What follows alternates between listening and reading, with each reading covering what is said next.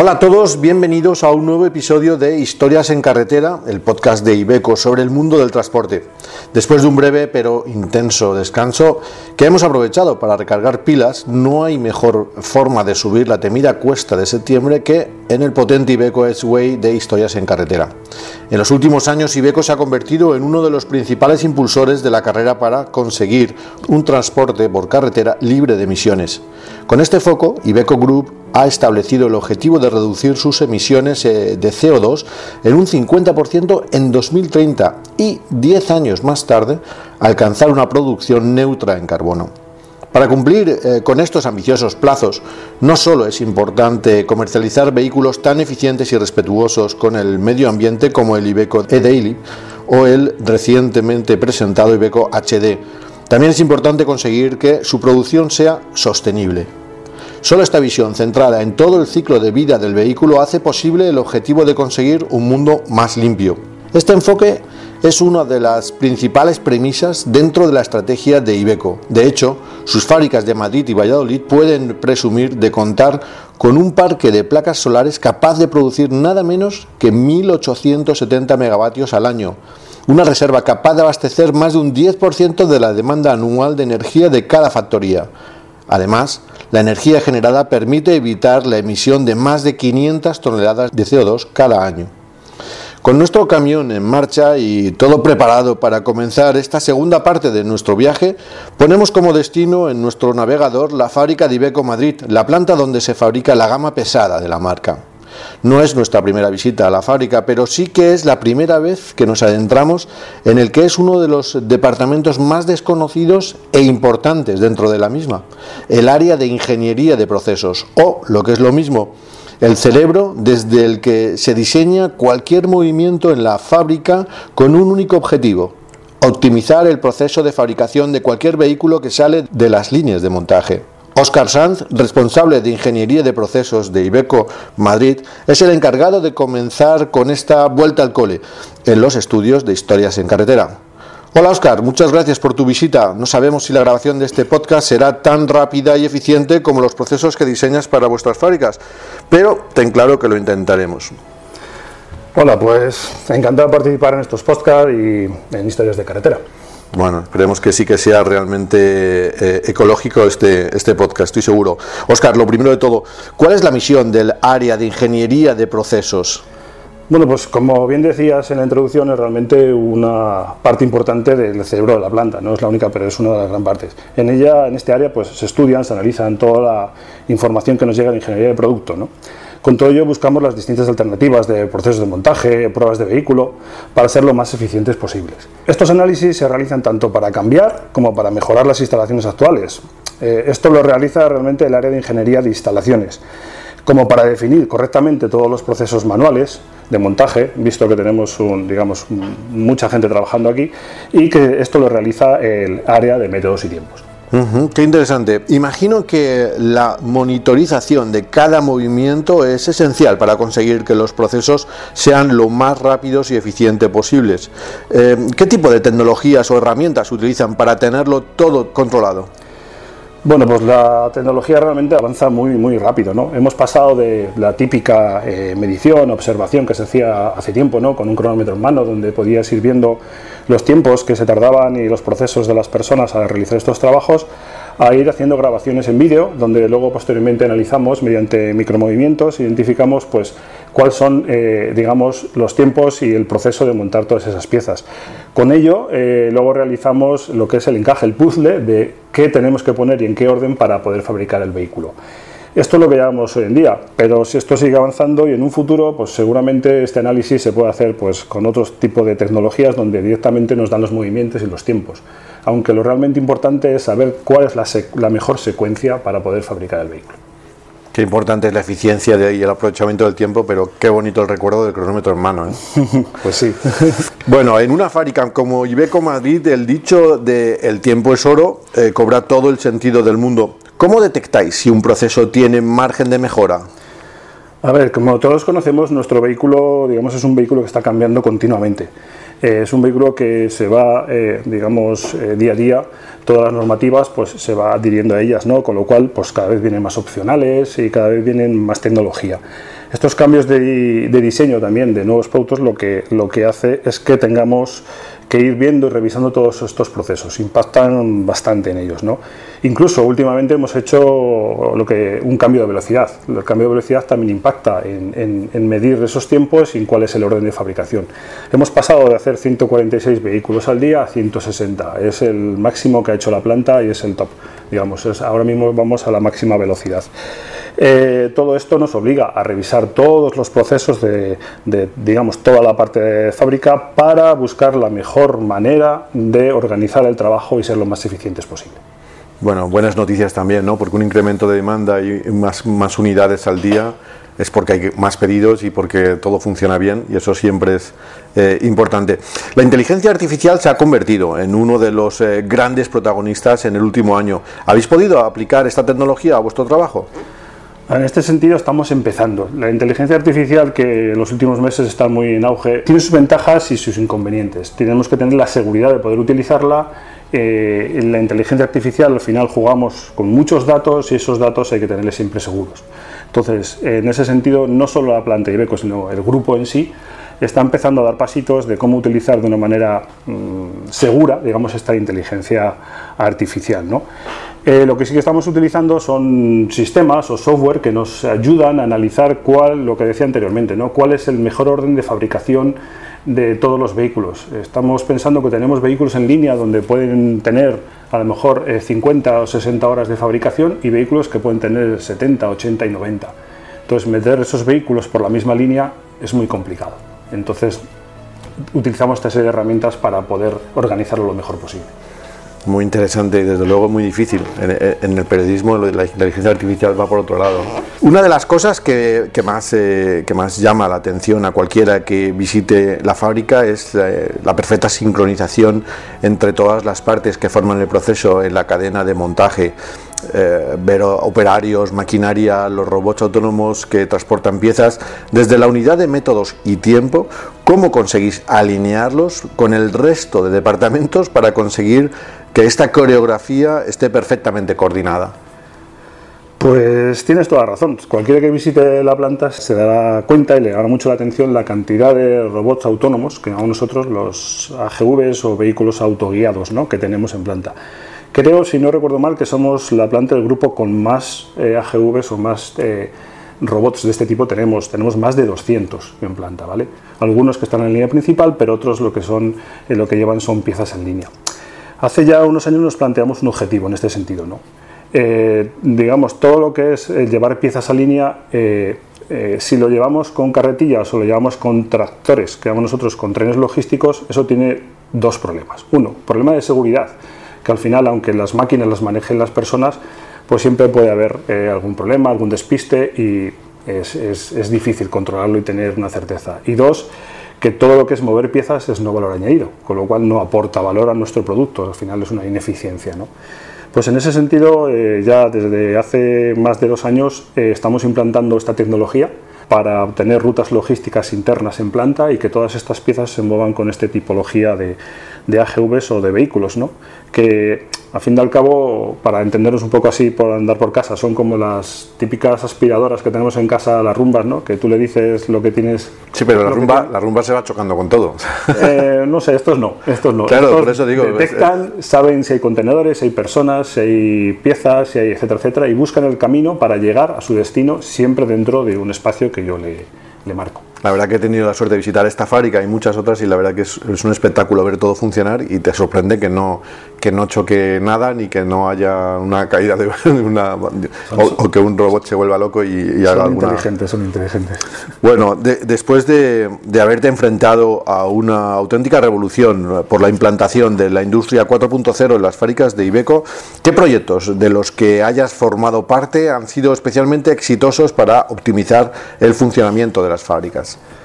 A ver, si hablamos un poco de industria 4.0, que es un poco lo que se está hablando en los últimos 3, 4 años, pues cualquiera que conozca un poco dentro de industria 4.0 hay muchos palillos que tocar, ¿no? Big Data, eh, digamos inteligencia artificial, como hemos visto, ¿no?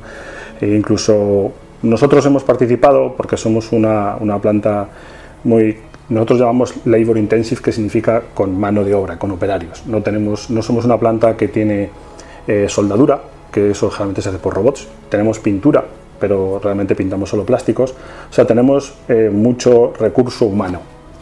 Eh, en ese sentido, pues bueno, digamos, en cuanto a, a Industria 4.0, lo que hemos estado implantando, hacemos los primeros pasitos en cuanto lo que llamamos robots colaborativos. ¿no? Son pequeños robots que hacen pequeños trabajos de personas y lo bueno que tienen es que pueden trabajar al lado de las personas. Tienen la suficiente seguridad para no poder dañar a las personas. Estos robots, aparte de los 200 eh, que ya están. Los 200 son, digamos, para mover piezas, ¿vale? Pero los típicos robots que conocemos todos, que es como un brazo que mueve cosas, etcétera, estos son pequeñitos robots que lo que hacen a lo mejor es pues apretar tornillos, etcétera, etcétera, cosas muy, eh, muy metódicas que siempre se hace lo mismo con un pequeño tiempo y que la principal ventaja es que pueden estar al lado de las personas, ¿vale? Porque tienen la suficiente seguridad de tal manera que si yo les toco se paran, con lo cual nunca me van a agredir, entre comillas, nunca me van a hacer daño, ¿no?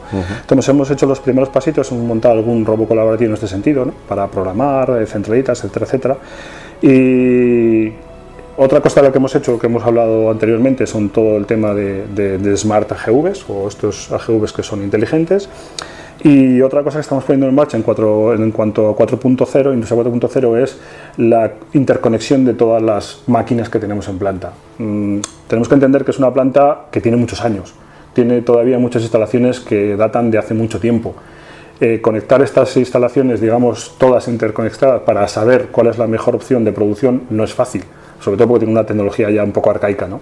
Entonces, intentar esto, hacerlo... es lo que se está llamando ahora los coches zombie, ¿no? O las eh, maquinarias zombie, que, los, que son eh, que se pueden conectar con los que no tienen capacidad de ser conectados, que los estáis haciendo conectables. Eso es, lo que estamos es poniendo sistemas de tal manera que yo cojo distintas variables de esas máquinas, que son las que más me interesan, y las utilizo y se las doy a un cerebro, digamos, que es el que me va a calcular cuál es la mejor opción de utilizar esas máquinas conjunto con las que estoy montando nuevas. Bueno, esto apasionante, ¿no? Porque ya, no solo es el futuro, sino que vas al pasado para recogerlo y, hacerlas del futuro. sí, porque realmente... me he hecho una guion de película de un par de días que me gustan mucho. Eh, realmente, hombre, como digo yo, las fábricas no es que las mejores fábricas sean las más nuevas, sino que lo que hay que tener son las máquinas oportunas. No significa que una máquina que tenga a lo mejor 30 o 40 años si hace lo que tiene que hacer y lo hace bien, no hay por qué cambiarla. hay que cambiarla si es verdad que su capacidad no llega o tiene problemas de calidad, etcétera, etcétera. Pero si no, ¿por qué no seguir manteniéndola y utilizándola? Bueno, fantástico. Para lo que estamos hablando, me parece la respuesta perfecta. Bueno, como hemos eh, contado antes, eh, la fábrica, las fábricas de Ibeco en Madrid y Valladolid pueden presumir de su potente producción solar. Eh, ¿Cómo se ajustan los horarios de producción y, los tiempos de funcionamiento de la fábrica para aprovechar al máximo la generación de energía solar? Bueno, en este punto, como has comentado también un poco al principio, el Grupo Ibeco pues, tiene uno, uno de sus objetivos principales y más importantes es cuidar el planeta.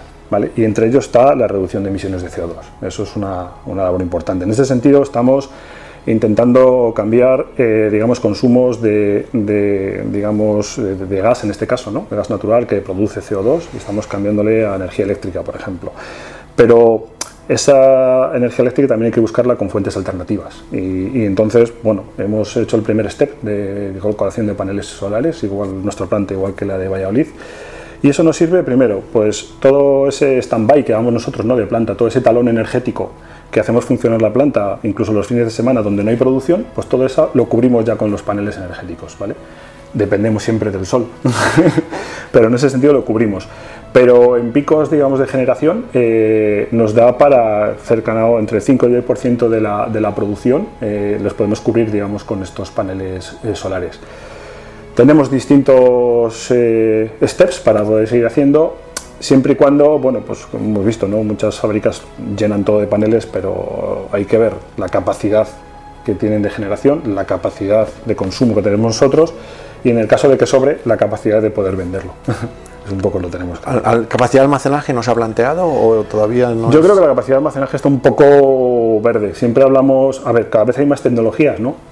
Desde las baterías hasta almacenar energía eh, potencial, hasta, no sé, calentar arena. Es una manera, ¿no? de, digamos, de, utilizar esa energía eléctrica para luego reutilizarla, ¿no?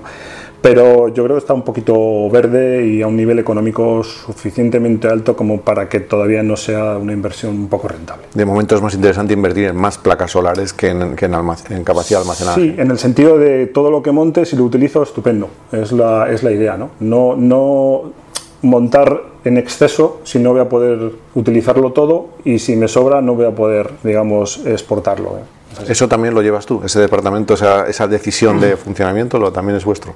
Eh, como departamento de ingeniería sí, digamos, sí, solo que digamos esto también se pilota a nivel central, ¿no? Eh, todo, digamos, las plantas, tanto de Aliz como nosotros y las plantas que hay en, Italia, pues hay un departamento central que un poco va marcando las líneas de qué capacidad montar, eh, etcétera, etcétera, porque también depende un poco de la cantidad de inversión que se tenga cada año, ¿no? Pero aparte de las placas, se están viendo más tecnologías que están saliendo cada vez más de, de poder buscar esas fuentes alternativas, ¿no? Para poder evitar estas toneladas de CO2, que es un, un hándicap importante. Fantástico, impresionante.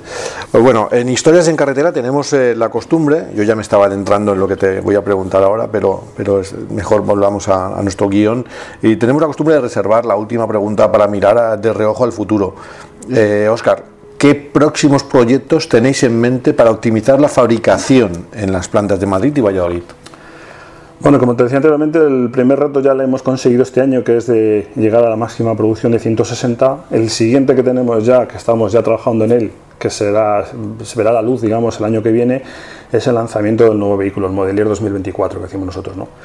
Es un cambio de paradigma total, es un salto tecnológico brutal en ese sentido, ¿no? O sea, estos vehículos, eh, aparte de que por legislación tenemos que montar una tecnología, HADAS, etcétera, etcétera, y, eso impacta mucho. ¿Por qué? Porque pasamos de, construir camiones que era muy mecánico a totalmente lo contrario. ¿no?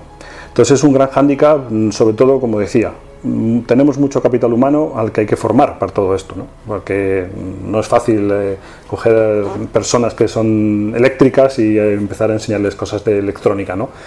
Y, ese es uno de los principales retos que tenemos y bueno, sobre todo eh, hacer un lanzamiento estupendo para que nuestro vehículo, digamos, esté dentro de, de los vehículos más vendidos. Como periodista me podría extender aquí un buen rato haciéndote mil preguntas que estoy seguro que no me vas a responder, con lo cual eh, casi mejor seguimos adelante y la verdad que apasionante lo que acabas de decir. Espero que pronto nos invitéis otra vez a visitar la fábrica porque y nos enseñéis ese, ese nuevo Model Year.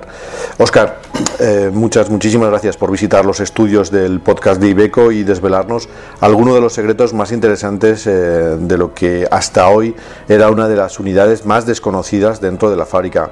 Eh, ¿Te gustaría añadir algo más o responder a todo lo que a mí se me ocurre que no me he respondido? A ver, como digo, puedo, pues ya estar hablando horas también, ¿no? En ese sentido, al fin y al cabo son 25 años los que llevo en el grupo, 10 eh, en la planta de Madrid. De esos 16 eh, llevo como Manufacturing Engineering, digamos como responsable de ingeniería de procesos, con lo cual he visto muchos cambios en la planta de Valladolid, en la planta de Madrid. Y bueno, es un reto. Has, creado herramientas de trabajo puramente para hacer una cosa y hoy en día estás generando la llegada del camión del futuro. Bueno, al fin y al cabo, yo siempre he dicho que la parte de. No yo como persona, ¿no? Quien sea responsable. Bueno, hablamos tú y yo. Obviamente, hay mucha más gente que tiene que hacer. Digamos, eh, nuestro objetivo es eh, hacer avanzar tecnológicamente a, la planta. Ese es nuestro objetivo. ¿vale? De tal manera, no, no, no automatizarla porque sí, sino hacerla avanzar tecnológicamente depende qué hace falta en cada momento. ¿no? Pero no se nos puede olvidar eso, que el capital humano es muy importante aquí. Hay muchas personas trabajando no es una fábrica automatizada porque tampoco hace falta, es un producto muy difícil, muy diferente. No puedo automatizar el apretar tornillos porque cada vehículo que pasa por la línea tiene eh, tornillos diferentes, posiciones diferentes, etcétera, etcétera. Y en ese sentido tenemos eh, retos importantes, como hemos dicho, eh, en el lanzamiento, etcétera, etcétera. Y retos futuros, que no es de aquí al año que viene, pues tenemos que ver qué pasa con el vehículo eléctrico, el vehículo del hidrógeno, al fin y al cabo lo tenemos ahí en las puertas, ¿no? nos han abierto las puertas de, este, de esta tecnología y tenemos que ver cómo, cómo lanzarlo porque yo entiendo que, que, estar ahí, estar ahí tendremos que ir adecuándonos. Mm, seguramente no se perderá el, el, motor de explosión de combustión normal, ¿no? sea necesario, pero tenemos que ir cambiando. Y es que es un cambio brutal, digamos, en los procesos. O sea, utilizar, montar baterías, todo el tema eléctrico, utilizar, eh, digamos, altas tensiones, etcétera, etcétera, es bastante, bastante importante y es un reto importante para los próximos años. Me das mucha envidia, de verdad que me, gustaría me gustaría mucho estar en tu departamento de vez en cuando, a ver si me, invitan más a menudo y podemos hablar muchas veces. Y nada más, y a nuestros oyentes, muchísimas gracias eh, una vez más por estar ahí. Esperemos que hayáis cogido fuerzas para encarar la recta final del año y acompañarnos cada mes en este apasionante viaje.